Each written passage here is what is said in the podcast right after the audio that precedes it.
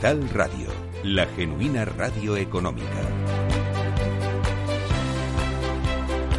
Seguimos en esta segunda mesa del sexto Congreso de la Gestión del Cambio Ágil y en Positivo, una mesa que hoy va a tratar la gestión del cambio que no necesariamente es tecnológico y que, bueno, pues eh, quizás con la pandemia no lo ponemos como referente, pero sí como eh, albergador de muchos numerosos cambios que se han producido sobre eh, la ubicación de nuestras empresas, sobre el futuro de las empresas, sobre hacia dónde se dirigen determinados sectores. Bueno, pues de todo ello hablaremos, Amanda, con nuestros invitados que también, como la mesa anterior, representan muchas y diversas eh, empresas e instituciones y que, como digo, pues cada uno tiene su propia historia de cambio, ¿no? Efectivamente, esta mesa es muy interesante por su diversidad y porque vamos a hablar de los cambios no tecnológicos. Casi siempre que hablamos de gestión del cambio, todo el mundo se va ¿no? a esa parte de tecnología, transformación digital. Pero ¿qué ocurre con estas nuevas formas de trabajar? ¿Qué está ocurriendo con el mundo del teletrabajo? ¿Qué está ocurriendo con, con la formación que puede ayudarnos en este caso? En fin, vamos a aprovechar otros sectores, otras visiones. Vale, pues eh, ojo eso, que no necesariamente tienen un cambio tecnológico. Lo vamos a abordar con Marta Sevilla, ella es especialista en Workplace y es especialista también en eh, consultoría de gestión del cambio. Marta, buenos días, bienvenida. Buenos días, Eduardo, otra vez. Buenos días, Amanda. un, placer que estés con nosotros. Ahora hablamos de esa ubicación que a muchos nos ha marcado en el en, eh, tiempo de pandemia. Y hoy, ojo, que se está acabando. Ojalá, crucemos los dedos.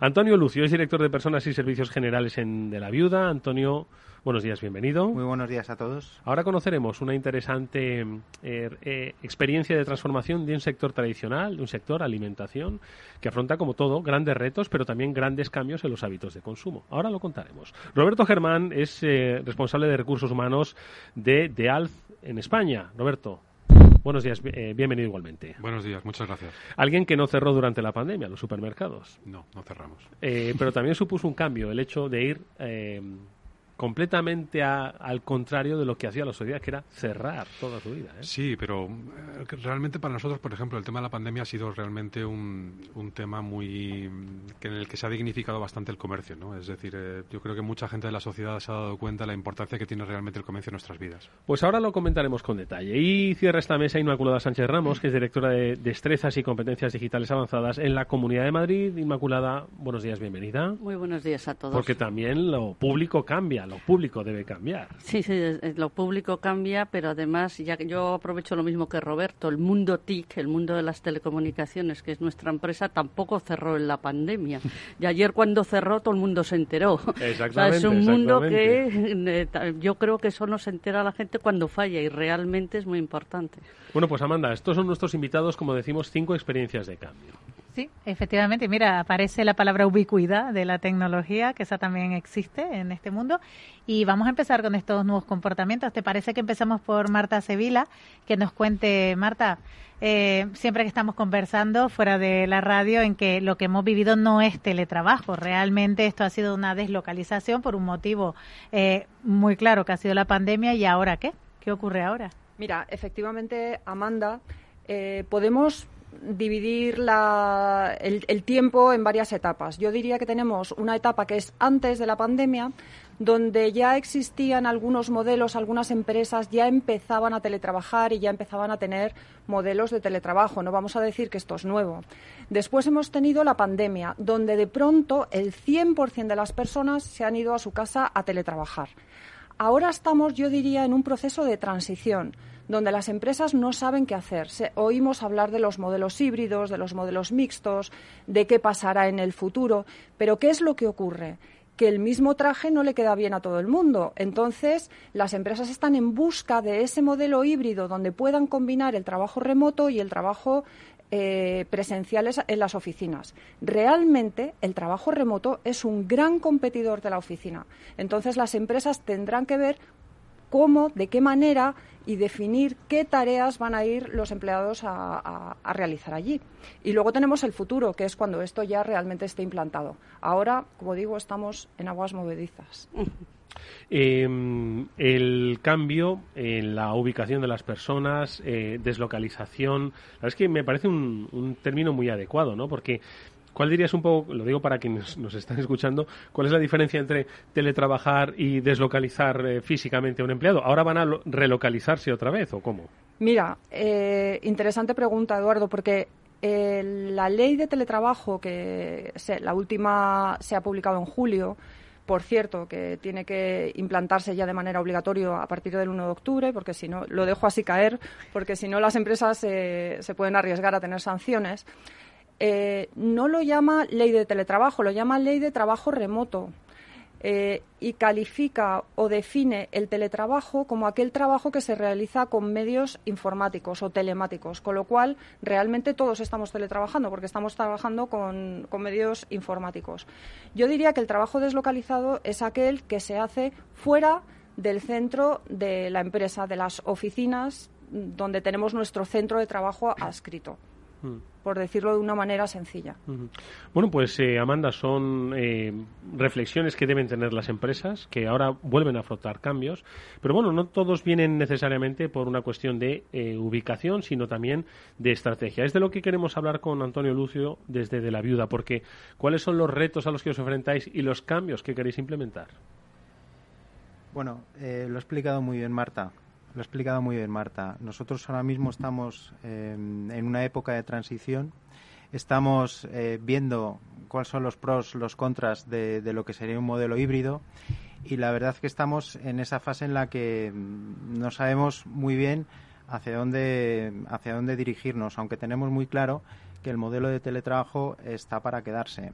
No sé de qué manera, sinceramente, podemos eh, articularlo, para que sea eh, pues beneficioso tanto para las empresas como para las personas porque un excesivo teletrabajo podría llevarnos a mm, organizaciones unipersonales en las que a lo mejor la identidad corporativa, por ejemplo, el compromiso y la identidad de grupo carecerían eh, o no existirían, ¿no? Y son factores fundamentales para que una compañía pueda, pueda funcionar. Mm. Eh, eso en lo que se refiere al momento, ¿no? En el que, oye, las personas tenéis que eh, localizarlas, deslocalizarlas, tenéis que eh, determinar hacia dónde se dirigen. Pero ya la propia estrategia de la compañía, como decíamos, hay muchos cambios que son físicos, hay cambios estratégicos, pero también hay cambios de hábitos de consumo. En vuestro caso, desde de la viuda, ¿cómo estáis viendo esa evolución de los consumidores que os obliga también a plantear otro tipo de cambios? Pues mira, nosotros em, somos una empresa que eh, me imagino que la mayoría de las personas nos conocen por nuestros productos navideños, ¿no? Pero somos algo más que productos navideños. De hecho, tenemos eh, productos todo año que lo que nos hacen es ampliar nuestra posibilidad de, capturar nuevos nichos de mercado y ampliar, ampliar nuestra facturación porque lamentablemente desde unos años a esta parte todos los productos navideños han ido descendiendo eh, o la cuota de mercado ha ido descendiendo, ¿no? Entonces, nuestra estrategia es em, capturar nuevos targets de clientes o de consumidores haciendo productos mm, como el turrón, etcétera, de una manera comestible de una manera más novedosa y luego estamos em, con una línea de productos todo año que son bueno capturar o mejor dicho tener nichos de mercado durante todo el año que nos permita no estar supeditados a la estacionalidad de las campañas de Navidad, ¿no? Entonces, nuestra estrategia en ese sentido eh, se basa en la internacionalización, en la, de hacer productos todo año y en la de cambiar los hábitos de consumo para que esos productos que se consumían en las campañas de Navidad se consuman también durante todo el año y se capturen nuevos consumidores. Conozco a gente que, eh, estaría comiendo turrón todo el año, ¿eh? eso te lo digo yo. ¿eh? y aquí hay algunos, dicen, aquí hay algunos. Vale, eso plantea un cambio, ¿no? La gestión de un cambio. ¿Cómo lo...? Sí, eh, nosotros estamos, y ya desde unos años a esta parte, estamos eh, metidos o inmersos en un proyecto de transformación, como muchas otras compañías. Para nosotros es fundamental la innovación, es fundamental la creatividad, es fundamental el espíritu crítico, es decir, cuestionarnos continuamente nuestro statu quo para generar nuevas ideas, eh, estar por delante del mercado, estar por delante de nuestros competidores, porque estamos en un estamos en un mercado eh, tremendamente em, competitivo, eh, porque el que no saque una innovación va a estar muy, muy, muy atrás y va a perder mucha cuota de mercado. Entonces, para nosotros es fundamental y estratégico transformando, transformarnos hacia una sociedad o una organización totalmente innovadora. O sea, eso tiene que estar en, el ADN de todos los trabajadores de, de la vida. Mm. Fíjate lo bonito que son estos congresos, ¿no? Cómo diferentes empresas pueden aportarse. Precisamente antes, Mata Romero hablaba justo de exactamente de lo mismo y cómo pueden, de alguna forma, retroalimentarse todos y mm. podemos aprender de la experiencia de todos. Mm. Y aprovechar la de Roberto, eh, que viene del mundo del retail. Obviamente, la vivencia en, en la época de pandemia no tiene nada que ver y a veces habla incluso del cambio del cambio, ¿no? Sí, eh, yo, yo eh, intento un poco explicar lo que nuestra experiencia eh, con lo que está pasando ahora es trasladarlo hace un año antes. Nosotros, por las circunstancias, somos una empresa muy joven, estamos operando en España 2014, una empresa en creación, un porcentaje muy alto en las oficinas centrales de personas nuevas que llevan menos de un año, con lo cual son gente que hemos contratado durante la pandemia, ¿vale? O poquito antes de la pandemia y han, pues eso, la mayoría del tiempo han, han, tenido que teletrabajar o han tenido que tener un modelo híbrido. Es decir, nosotros volvimos a la actividad de oficina en mayo de 2020 eh, justo todavía, eh, era una época en la que todo el mundo estaba todavía metido en casa y por necesidad tuvimos que volver, ¿no? Entonces hicimos, hemos hecho todos estos modelos que de híbridos, de porcentajes, de rotaciones, todo lo, hemos hecho durante un año y medio. Es decir, nosotros vamos un poquito por delante en el sentido de la organización, ¿no? Pero también un poco dictados o un poco siguiendo lo que dictaba el negocio, ¿no? Lo que dictaba nuestra realidad. Es decir, el teletrabajo eh, es una cosa que está ahí, pero yo voy más hacia un modelo, o nosotros estamos llegando más a un modelo de flexibilidad. Es decir, y esa flexibilidad es una flexibilidad personal. Es decir, cada persona, cada actividad, cada puesto de trabajo tiene unas circunstancias diferentes a, las, a, las, a, las, probablemente a las que tienes al, las personas que tienes al lado. ¿no?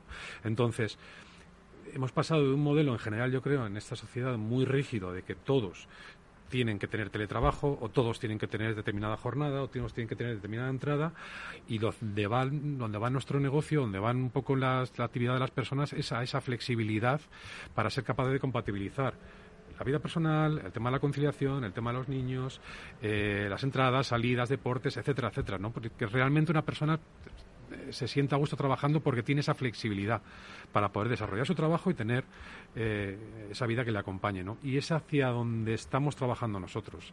Es decir, tenemos modelos, hemos tenido estos modelos de tres días, dos días, 50%, etcétera, pero siempre primando la necesidad de la empresa que era desarrollar el negocio porque la gente no se conocía. Ahora que hemos vuelto un poco más, había personas que nunca se han visto eh, realmente físicamente, ¿no?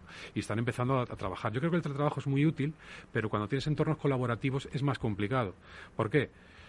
Porque para hacer una llamada de teléfono, para conseguir algo, a veces te tirabas toda la mañana, porque esa persona estaba con una reunión detrás de la otra, ¿no? Y eso en una oficina no pasa. La tienes al lado, pides una información. Vas a buscarla. Efectivamente, y es mucho más ágil. Con lo cual, el teletrabajo también tenemos que encajarlo dentro de la actividad productiva de la empresa como algo que sea útil para todos, para el trabajador y para la empresa, pero que tiene que tener su entorno, su entorno del día a día. Hay que, yo creo que hay que normalizar. Estamos todavía en fases muy de todos, de tres días. Ahora escucho todo esto de los modelos y creo que hay que flexibilizar y, digamos, integrar, este que se vaya desmenuzando todo el tema de la realidad que tenemos actualmente. Bueno, ese es el modelo que además lo hemos hablado mucho como modelo Netflix, ¿no? Donde a mí me encanta porque se basa en la confianza, de ahí que estemos hablando de comportamientos como la confianza, la responsabilidad, ¿no? para poder llegar a términos de flexibilidad a ese nivel, porque ahí todo el mundo tiene que cumplir, tiene que conocer cuál es su responsabilidad. Los líderes, aquí tenemos que introducir el concepto del liderazgo, del liderazgo consciente que se llama ahora, y para poder organizarlo, porque al final ustedes eh, han crecido exponencialmente es una barbaridad en estos años. Sí, pues mira, desde septiembre del año pasado, eh, que recuerdo que estábamos todavía entrando, estaba, creo que estábamos entrando en la segunda ola, hemos abierto 30 tiendas y hemos, eh, hemos contratado alrededor de 300 personas nuevas. Todo esto en un entorno como en el que estamos, es decir, eh, y además sufriendo porque nosotros, nuestro, la, mayoría de nuestros centros de trabajo, están, nuestras tiendas están a pie de calle. Entonces, estamos notando, nosotros estamos viviendo especialmente de una manera muy sensible la pandemia. Tanto los peores meses, cuando estaba, que era lo fácil, que estaba todo el mundo en su casa, que eso era lo sencillo, como ahora, o como desde hace unos meses o hace un año, perdón, que, el, tráfico en las calles ha sido muy, muy reducido. Es decir, sí que estamos notando también, que es un indicador del comercio, desde septiembre una vuelta a la calle y una vuelta a la, a la, a la vida de a la vida antigua, digamos, de, que, que, teníamos anteriormente, ¿no? Y se está notando, antes lo hablábamos, se está notando bastante en los porcentajes de crecimiento, no con respecto al 2020, que yo creo que es un año que en mi sector no se debe comparar, sino con el 2019, prepandemia, eh, la vida se está recuperando. Eh, vamos a cerrar esta primera reflexión con Inmaculada Sánchez, directora de Destrezas y Competencias Digitales Avanzadas de la Comunidad de Madrid, para que nos dé también su visión. Antes lo hablábamos, ¿no? Comunicaciones, digitalización, pero también sector público también cambia. Inma, es, ¿cuál es tu reflexión del cambio en este momento? Bueno, yo creo que el cambio ha sido en todos los órdenes, precisamente porque las tecnologías, ya sé que esta es la, mesa no tecnológica, pero porque las tecnologías de la información y la comunicación hace un cambio absolutamente transversal en la manera de trabajar, en la manera de comprar, en la manera de disfrutar nuestro ocio y en la manera de aprender.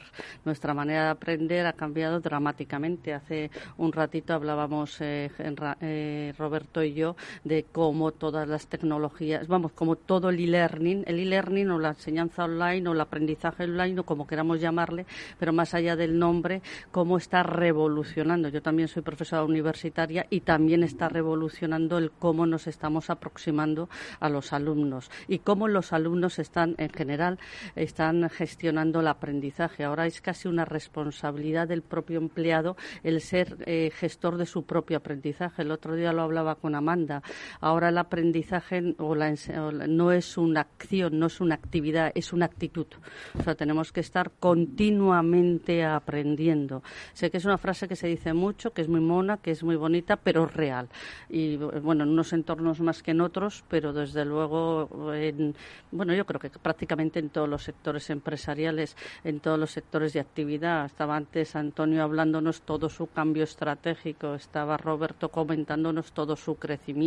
Eso precisa de un aprendizaje continuo, de una actitud de aprendizaje y de una nueva manera de aprender con unos recursos didácticos diferentes. Eh, evitando el presencialismo, no digo que sea presencial o online, sino el presencialismo formativo. No consiste en cuántas horas de formación he hecho, consiste en cuáles son mis resultados, qué he aprendido, qué puedo. Esto yo lo comparo mucho y ya con esto, porque yo hablo largo, ¿eh?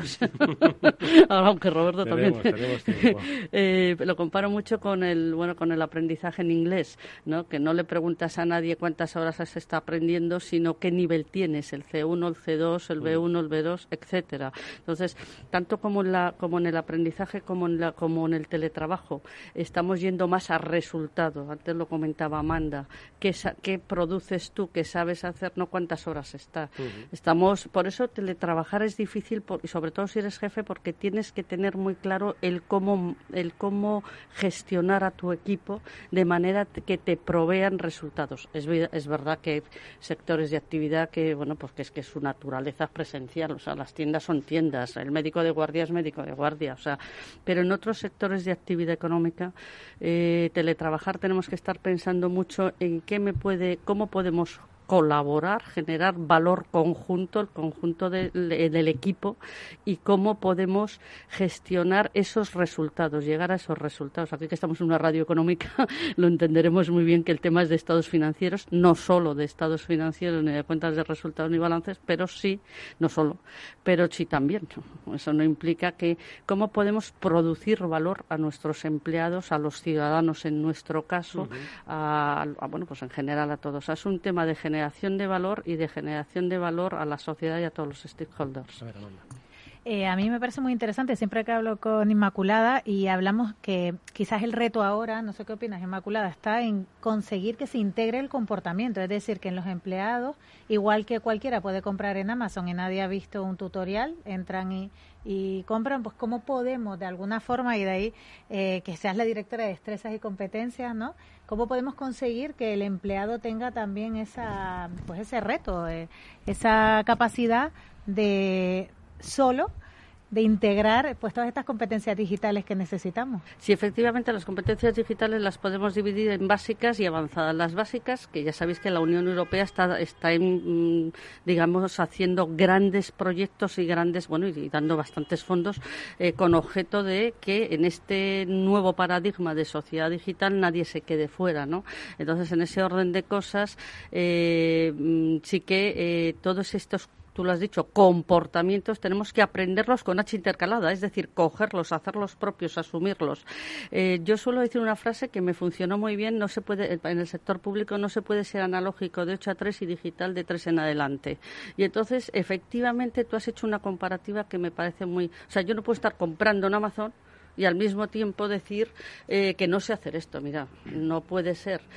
pero al final yo creo que el sector público, como todo el mundo, la pandemia ha tenido muchísimas desgracias, porque es evidente, pero ha hecho un impulso eh, brutal. Nos ha, nos ha arrojado, esto como los que aprenden a, nadar tirándolos a la piscina, nos ha arrojado a la piscina del cambio de determinados comportamientos. O sea, por así decirlo, ya se han acabado las excusas. No hay más, así lo tenemos que hacer. Y de hecho, la experiencia de Madrid Digital en el teletrabajo o Marta, no sé si te trabajo en remoto o teletrabajo desde una perspectiva, digamos, jurídica eh, o de derecho laboral, pero la experiencia fue, mm, pues francamente buena, ¿eh? porque la Comunidad de Madrid estuvo súper rápido, pero súper rápido en, bueno, pues en ponerse las pilas. Tampoco fuimos los únicos. Es verdad que en general todo el mundo se puso las pilas, bueno, nos cuento ya el sector sanitario, ¿no? Pero se puso las pilas muy rápidamente. Entonces, esa ha sido de las poquísimas ventajas colaterales que ha tenido tenido eh, la pandemia, que es el, el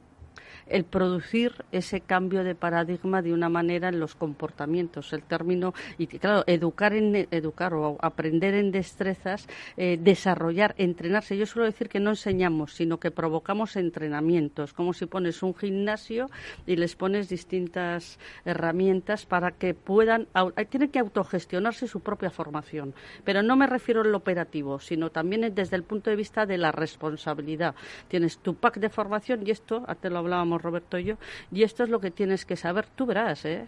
Eres libro soberano y mayor de edad, tú verás. Eh, ¿Alguna reflexión sobre esto? Porque, en fin, es interesante la propuesta que hace Inma. Es ya el, empleado tiene que asumir. Eh, Amanda, no lo sé. Es como ahora el rol que tiene que asumir en la, la propia gestión del cambio el, empleado ya es proactiva, ojo, ¿eh? que antes en la mesa anterior estábamos hablando de que hay que hacerlo partícipe, pero hay que hacerlo partícipe activo. Eh, perdona, volviendo un poco también lo que estás lo que estás diciendo Inmaculada porque es que es importante porque el teletrabajo lo que también ha, conseguido es que se pase a la responsabilidad individual de cada una de las personas. Mm. Es decir, eh, no tanto al presentismo de yo tenía que estar en una oficina de X a X hora, tenía que hacer no sé qué y entregar, sino que ahora el teletrabajo lo que nos ha permitido, de manera obligada, porque al final el teletrabajo no fue por una estrategia de empresa, sino fue por un tema de salud, eh, es que la gente asuma sus responsabilidades y trabaje más por objetivos que por otro tipo de, trabajo que era desgraciadamente muy tradicional en España, ¿no? que era el presentismo, el de estar en la oficina X tiempo y, no, en realmente en entregar los trabajos, ¿no?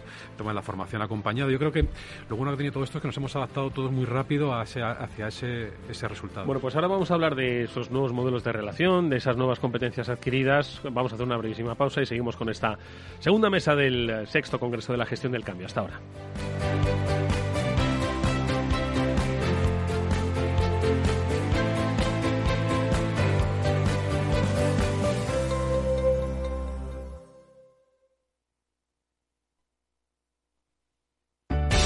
Conecta Ingeniería es el programa que acerca la ingeniería a la sociedad. Todos los miércoles de 10 a 11 de la mañana en Capital Radio con Alberto Pérez. Conéctate.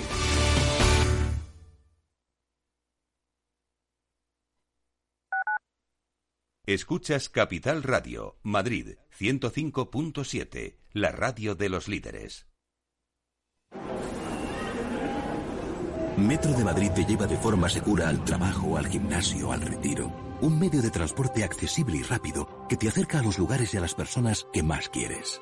Ahora y siempre, utiliza el transporte público. Ahora y siempre, muévete en Metro. Metro de Madrid, Comunidad de Madrid. Escucha cada jueves a partir de las 10 y 5 de la noche en Líderes Globales las entrevistas que Raúl Castro nos trae desde Florida. Personas inspiradoras de habla hispana que han destacado en sus actividades más allá de nuestras fronteras y que nos dejan sus enseñanzas y aprendizajes desde el punto de vista más personal. Líderes Globales con Raúl Castro en Capital Radio. Capital Radio Siente la economía.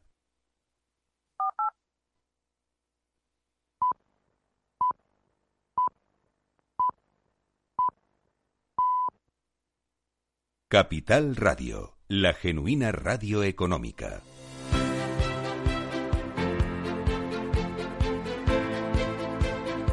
Continuamos en esta segunda mesa del sexto Congreso de la Gestión del Cambio un cambio ágil y un cambio en positivo. Estamos con invitados eh, Marta Sevilla, especialista en Workplace, con Antonio Lucio de De la Viuda, con Roberto Germán de De Alz y con Inmaculada Sánchez de la Comunidad de Madrid. Junto con Amanda Palazón estamos hablando sobre el cambio de actitud, el cambio de competencias, el cambio en los modos de relacionarnos, pues que ha traído, entre otras cosas, la pandemia, pero que ya se van a quedar. No estamos hablando necesariamente del teletrabajo, Amanda, sino de pues esas nuevas eh, destrezas, esas nuevas emociones que se viven dentro de las organizaciones que forman personas, vamos, básicamente.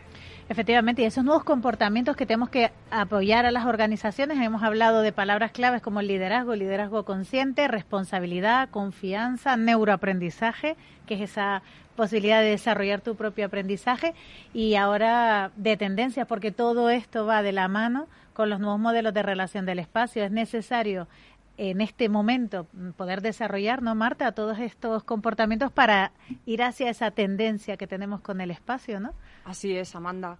Y aunque esta sea la mesa de no tecnología, la tecnología... Ya, van dos veces que metéis tecnología. claro, pero bueno, es, que, no, nos podemos, no, nos podemos desvincular de la tecnología. es imposible en este momento. Pero no hay que apuntar, que quiere decir que muchas veces la gente asume los procesos de transformación de sus compañías por un cambio tecnológico muy brusco, ¿no? que les afecta mucho pues a, los programas en los que habían trabajado, a la, forma en la que tenían y gestionaban, pero bueno, obviamente la tecnología está presente en nuestra vida, si no estaríamos... Pues, Exactamente. Y, y antes, de hecho, hacía un apunte muy bien Inmaculada, porque hablábamos de la ubicuidad, es decir, cuando tiene que estar, o sea, al final tiene que estar y está en nuestra vida, y cuando falla, pues se nota. Exactamente. Se nota, se nota durante las ocho horas de ayer. Sí, ya sabes, Amanda, que mi lema es yo soy mi lugar de trabajo. Y yo soy mi lugar de trabajo es yo con mi tecnología, con mi móvil, mi tablet, mi portátil y, y allá donde esté. ¿no? He oído palabras interesantísimas como sectores, mercado, cultura, resultados. Pero no nos olvidemos de los espacios, porque todo esto que hacemos lo hacemos en un lugar. Lo hacemos o bien en la oficina, o bien lo hacemos en nuestro domicilio, o lo hacemos en un tercer espacio que se está definiendo. Ahora estamos oyendo hablar de hoteles, de casas rurales, de incluso capitales de provincia como Málaga, Huesca, donde está viniendo mucha gente del norte a teletrabajar o a trabajar en remoto eh, en sus empresas de sus países donde hace mucho frío y aquí en España se está mucho mejor, ¿no? Entonces, el lugar y la relación que nosotros establecemos con el espacio es eh, fundamental para ser productivos, para tener los resultados de los que estábamos hablando y para tener la flexibilidad de la que hablaba Roberto. ¿Y cómo tienen que ser estos espacios? Porque estos espacios ya no son como eran antes. Y nos encontramos con diferentes tipos de, compañías. Compañías que tienen eh, oficinas antiguas o, compañías que acababan antes de la pandemia de reformar todo su espacio y tenían eh, unas oficinas muy modernas, muy bonitas, eh, con las tendencias que había pues antes del, del 2020. Pero nos encontramos ahora que con este modelo híbrido que, se, que parece que es el que está empezando a trabajar muy flexible, yendo a máximos de flexibilidad, como decía Roberto, porque ese va a ser la tendencia del mercado, el espacio de la oficina va a tener que ser diferente y las empresas se encuentran en la necesidad de repensar cómo van a ser esos espacios. Es muy importante para ellos saber qué tareas vamos a hacer en la oficina, para qué vamos y qué tareas vamos a hacer en ese tercer espacio, ya sea nuestro domicilio o cualquier otro lugar. Se prevé que a lo que vamos a ir o lo que se oye por ahí, a lo que vamos a ir a la oficina es a reunirnos, a trabajar en equipo, a crear, a interactuar, a proyectar. Pero ¿quién lo hace y cómo lo hace? ¿Y qué necesitamos? ¿Y cómo hacemos que la gente venga a la oficina? ¿Cómo la atraemos?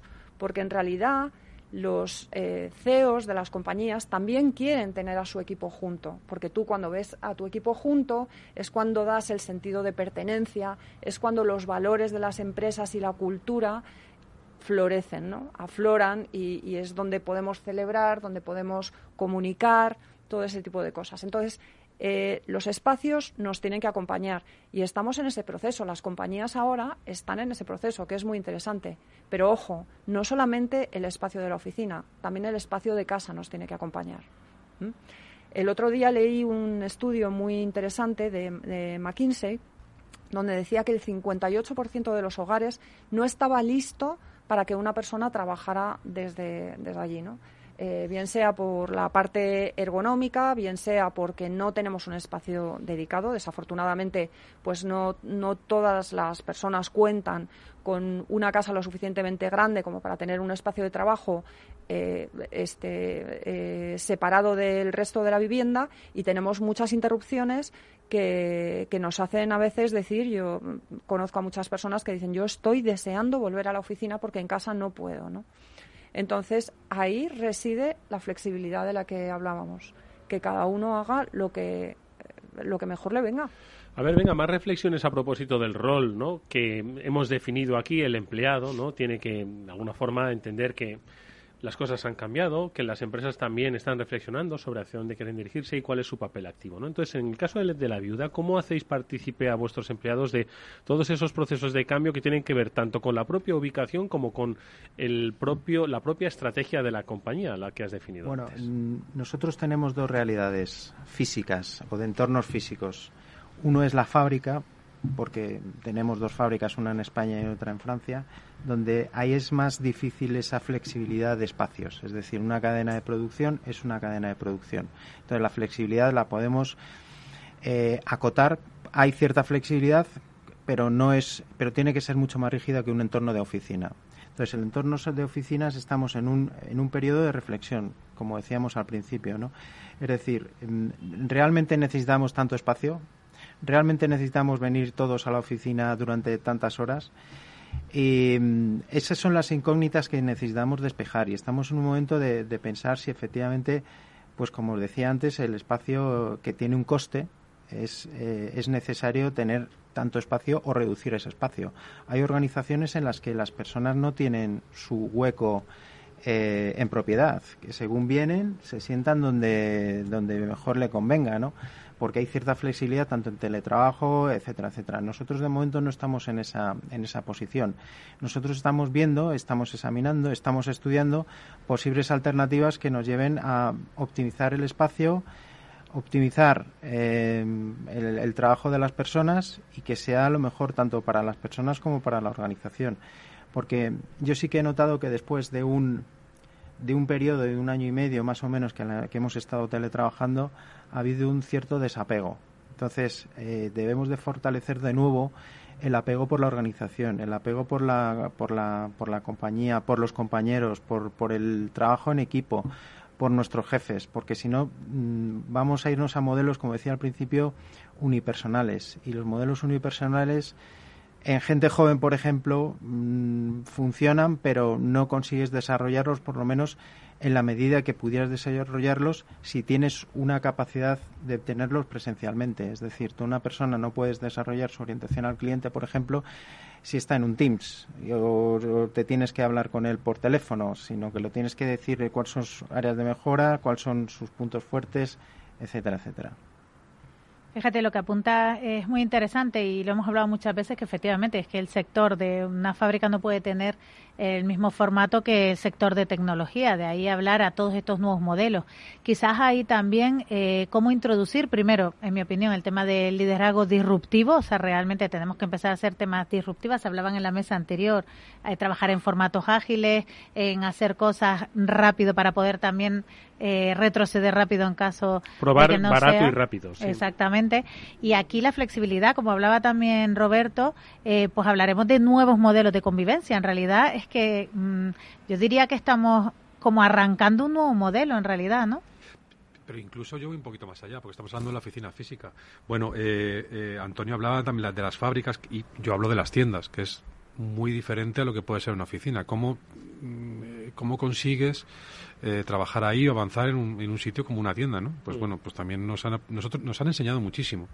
Al final yo creo que mmm, los grandes héroes en nuestro sector fueron la gente que estuvieron al pie, de caño, al pie de, del cañón en, en, en, plena pandemia y fueron momentos muy duros, con muchísimo estrés eh, a nivel emocional, pero también iban un poquito por delante, ¿no? Las mamparas que ahora tenemos en todos los lados empezaron en el comercio, empezaron en las, empezaron este tipo de establecimientos cara al público y eh, otros comportamientos que nosotros como empresa ya teníamos, pero que seguimos eh, también eh, manteniendo, ¿no? Es decir, el comercio y en general todos los, toda la, toda la parte de producción o de cara al público ha mejorado mucho en cuanto a conciliación, en cuanto a jornadas continuas, en cuanto a descansos más hacia fines de semana, o sea, digamos, es la parte que podemos o que se debe avanzar también en el tema, de, en el tema del comercio, ¿no?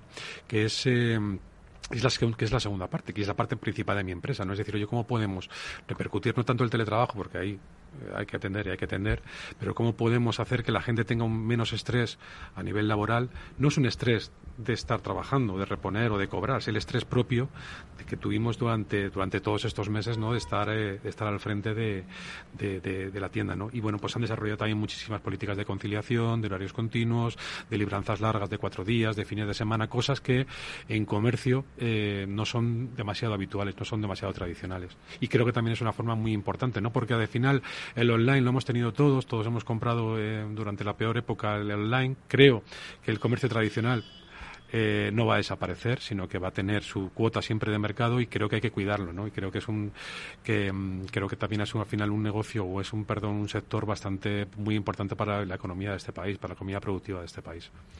Inmaculada. Bueno, yo creo que se han dicho tantas cosas y también dichas que eso de ser la última resulta que tiene una ventaja y una, una desventaja. Una ventaja es que recoges lo de todos y haces una melange así que pueda funcionar. Y una desventaja es que se han dicho muchas cosas.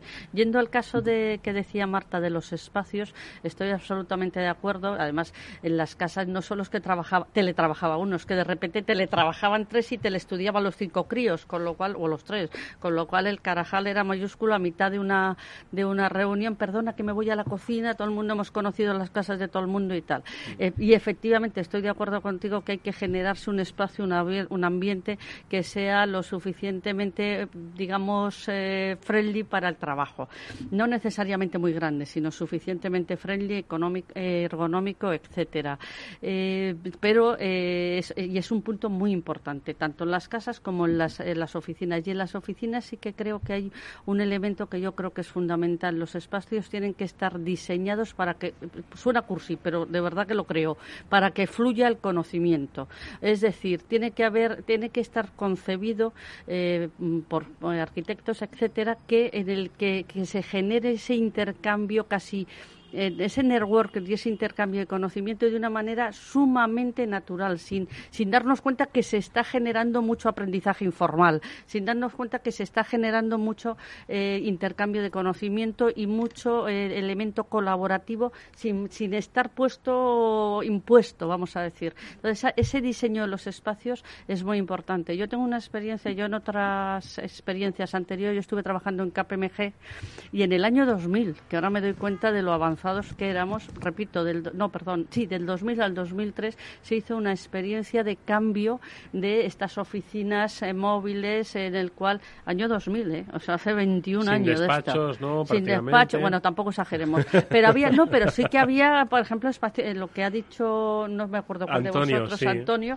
despachos compartidos. O sea, sí que tú llegabas, había una señorita que se llamaba Paz y tú si eras gerente pedías despacho de gerente compartido con otros tres o cuatro gerentes. Si era socio, despacho de socio, esos eran los únicos que tenían un poquitín, eh, una cierta, y luego mucho box, había mucho box, claro, entonces no había tanto móvil, pero mucho box para que tuvieras reuniones de, de muy pequeñines, unipersonales, de dos, tres, y os hablo del 2000. Evidentemente, esa es un poco, va en esa línea. Nosotros, ya para hablar de la Comunidad de Madrid o de Madrid Digital, eh, tenemos concretamente ahora, estamos un rediseño de la oficina para que sea eh, que, persiga este objetivo. Por supuesto, COVID-free, eso es evidente, pero además de COVID-free, que esté concebido con mucho espacio colaborativo, con eso de que fluya el conocimiento, que se genere el conocimiento informal.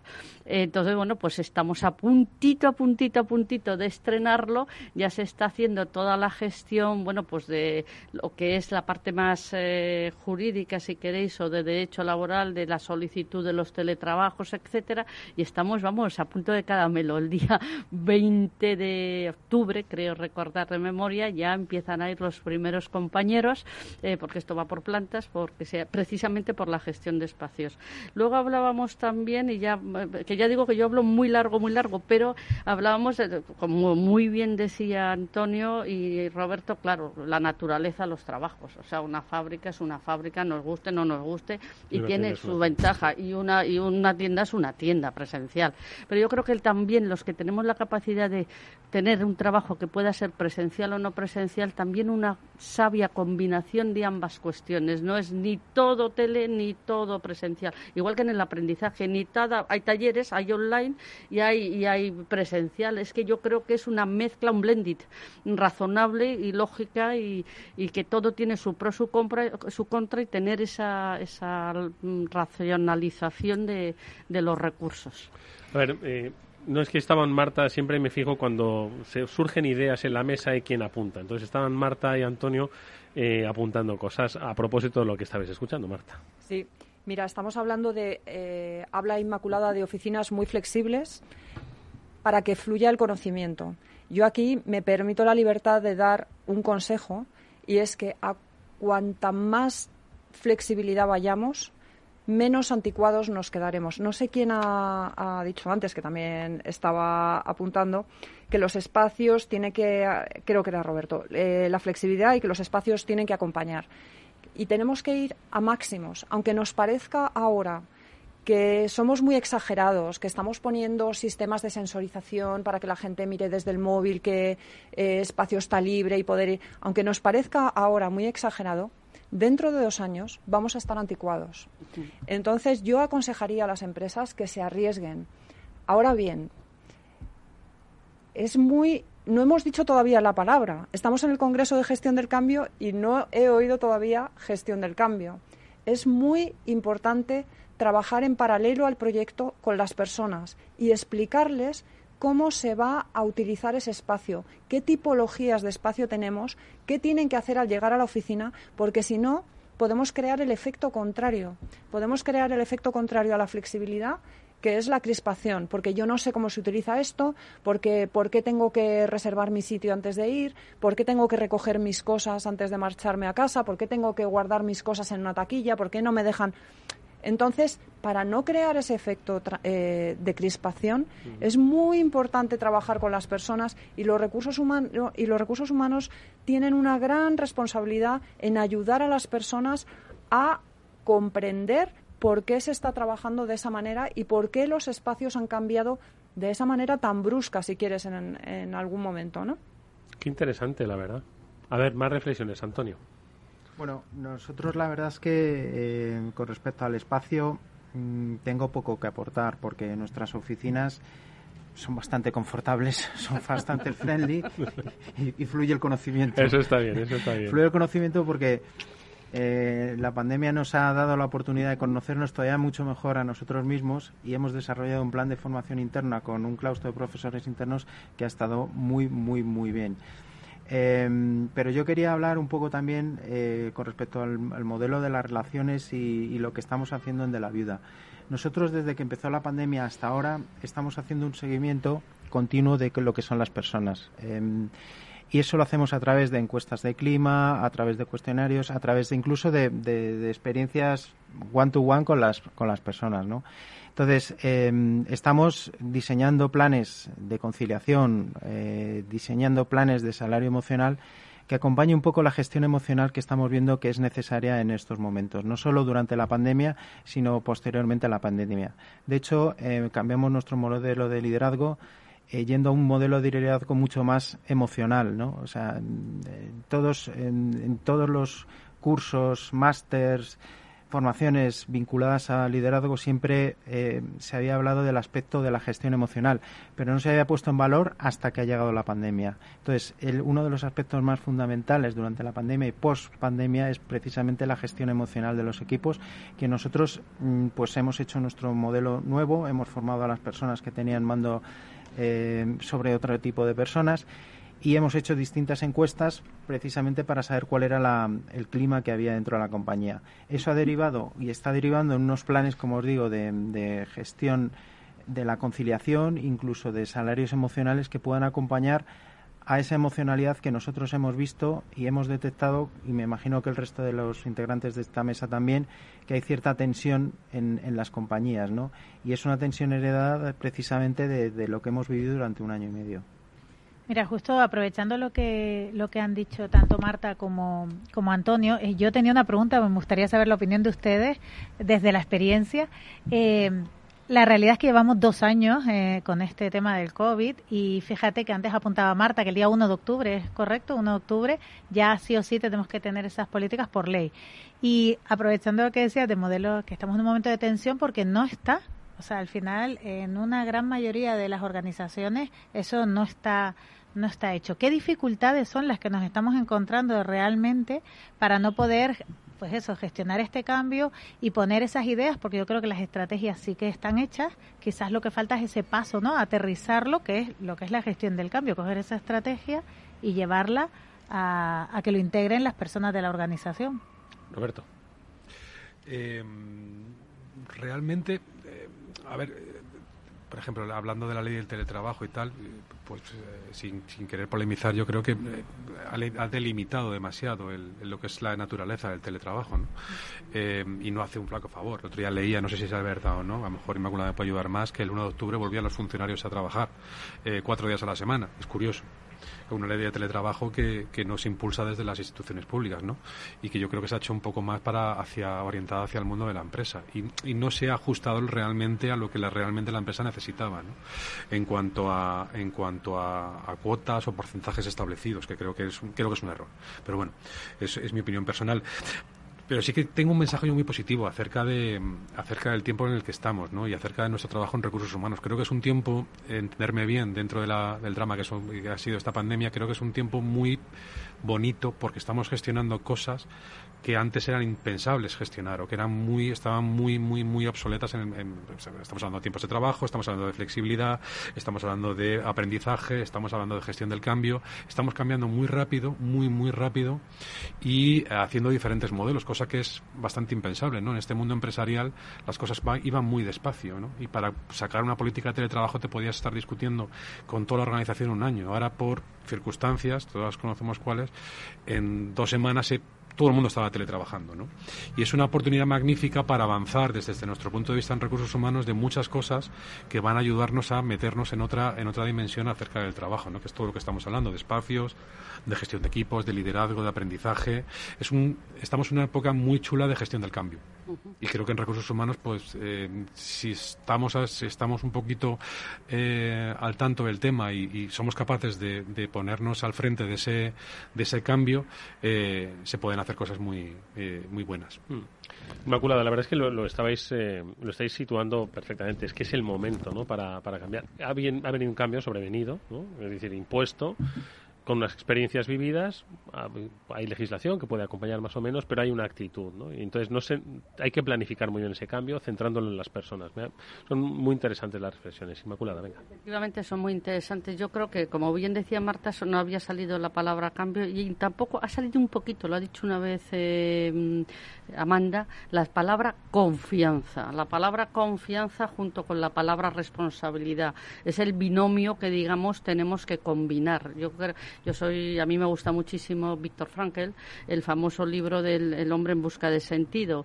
Y Víctor Frankl decía una cosa que a mí me parece muy, muy, muy interesante, que decía eh, la estatua de la libertad tiene que en la costa eh, este de los Estados Unidos tiene que tener su pareja, la, situaba en la costa oeste, eh, que es la estatua de la responsabilidad. Creo que ese es el binomio que tenemos que combinar, confianza con responsabilidad cómo tenemos que gestionar a nuestro equipo, cómo nuestro equipo tiene que gestionarnos a nosotros, cómo tenemos que interrelacionarnos todos, que es el modelo de relación. Es esta, ahí sí que tenemos que desarrollar una serie de destrezas de liderazgo, como decía antes eh, Amanda, pero no solo de liderazgo, también nosotros como empleados de cómo tenemos que, que interactuar, ¿no? Entonces ahí sí que tenemos que entrenarnos en esas nuevas destrezas y en ese nuevo paradigma digital. Bueno, pues, Pues, eh, eso es todo. eh, bueno, ya ha sido mucho, ha sido mucho lo que han compartido nuestros invitados en esta segunda mesa sobre las nuevas competencias, un modelo de relación, un nuevo modelo de relación, un cambio no necesariamente tecnológico, el que ha traído, bueno, pues el tiempo que vivimos y han sido Marta Sevilla, especialista en Workplace, Antonio Lucio, director de personas de De la Viuda, Roberto Germán, director de recursos humanos de De Alf, e Inmaculada Sánchez eh, Ramos, directora de destrezas y competencias de la Comunidad de Madrid. A los cuatro, muchísimas gracias por eh, haber estado con nosotros compartiendo estas interesantes reflexiones que le han servido a muchas más empresas que nos están escuchando. Mucha suerte para el futuro, hasta muy pronto. Muchas gracias. Amanda, y nosotros nos vamos a ir ahora a una tercera mesa, pero ojo, nos vamos a las redes sociales. En el canal de YouTube de Capital Radio, en la cuenta de LinkedIn de Capital Radio, vamos a hablar sobre formación y comunicación. Lo haremos con empresas como Sangoven, como Mafre, como Más Móvil, como Del Sol o como o como o como esas, como esas ya, vale, pues ahora nos van a esperar a partir de las 12, ojo, que es una emisión en directo, de acuerdo, a través de YouTube y a través de LinkedIn. ¿Y qué más cosas? Ojo, que estamos eh, como estamos de celebración en la sexta eh, edición del Congreso de la Gestión del Cambio ágil y en positivo, positivamente os vamos a invitar a que entréis en la página web del Instituto de la Gestión del Cambio, www.institutodelagestiondelcambio.com y tenéis que hablar con Lisa. Sí, allí está Lisa. Es un chatbot muy simpático. ¿eh? Hay chatbots que no, bueno, pues este es muy simpático. Y a todos aquellos que deis vuestros datos a Lisa, vais a obtener un 20% de descuento en la certificación Echenbook que ofrece el Instituto de la Gestión del Cambio. Así que nada, ahí está la propuesta. eh, así que nos vemos en las redes. O para hablar con Lisa o para vernos en directo en YouTube. Muchísimas gracias amigos. Sigue por supuesto la emisión de Capital Radio aquí en directo. Vámonos allá.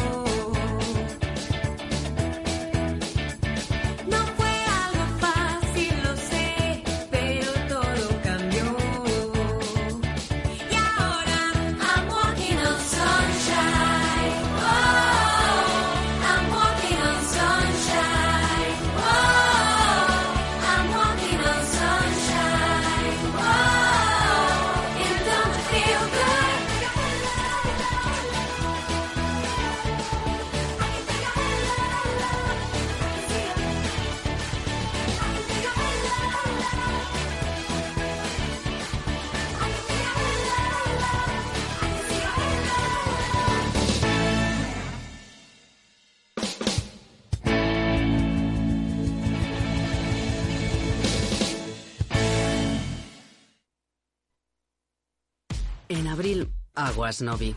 El cambio climático lo ha cambiado todo y los riesgos son más imprevistos, como las sequías o el pedrisco. Por eso necesitas un seguro que garantice tu tranquilidad. Y ahora es el momento de contratar tu seguro de herbáceos. Contrátalo ya y llévate una bonificación del 5%. Agroseguro. Trabaja sobre seguro. Capital Radio Madrid 105.7. Metro de Madrid te lleva de forma segura al trabajo, al gimnasio, al retiro. Un medio de transporte accesible y rápido que te acerca a los lugares y a las personas que más quieres. Ahora y siempre, utiliza el transporte público. Ahora y siempre, muévete en Metro. Metro de Madrid, Comunidad de Madrid.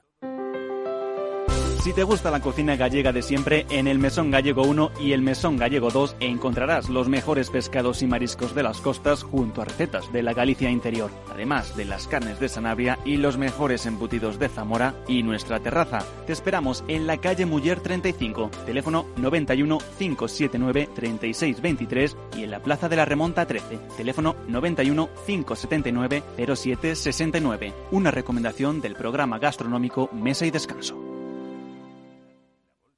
Gráficas Naciones. Más de 50 años de experiencia en el sector de las artes gráficas. Apostamos por la última tecnología tanto en impresión offset como en digital y gran formato. Realizamos todo tipo de impresión. Tarjetas de visita, folletos, libros, vinilos, decoración y montaje de stands. Más información en el 91 629 2145 o en gráficasnaciones.es.